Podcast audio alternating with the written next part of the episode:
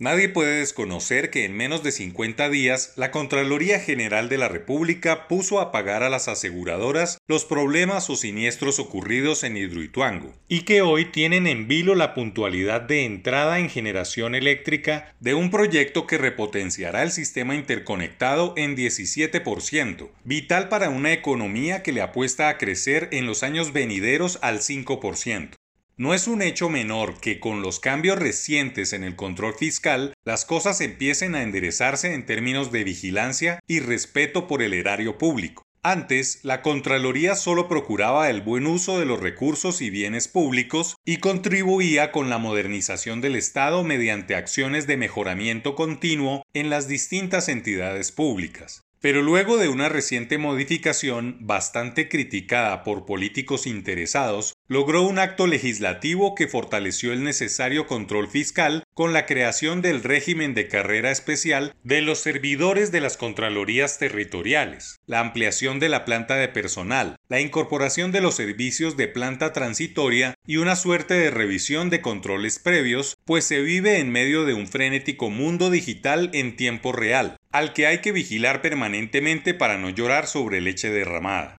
Hidroituango no es un elefante blanco. Hay cuadrillas de trabajadores en el campo que procuran entregar las obras a pesar de los atrasos y de los problemas entre empresas públicas de Medellín y los constructores. El Contralor General Carlos Felipe Córdoba logró que las aseguradoras se sentaran con los responsables y afectados a definir el futuro del proyecto, dejando en claro que el gran problema de la obra es que atraviesa una crisis de aseguramiento y que como tal debe tratarse y no de corrupción, como puede presentarse por parte de algunos sectores políticos interesados. En poco tiempo, la entidad logró que la aseguradora Mafre pague más de 80% del costo del detrimento y que Sura ponga su parte. En pocas palabras, se pudo desenredar un nudo gordiano que tenía en vilo al país desde hace dos o tres años, cuando sobrevino la catástrofe geológica y de construcción. Es un hito que vale la pena resaltar y ver los resultados con buenos ojos.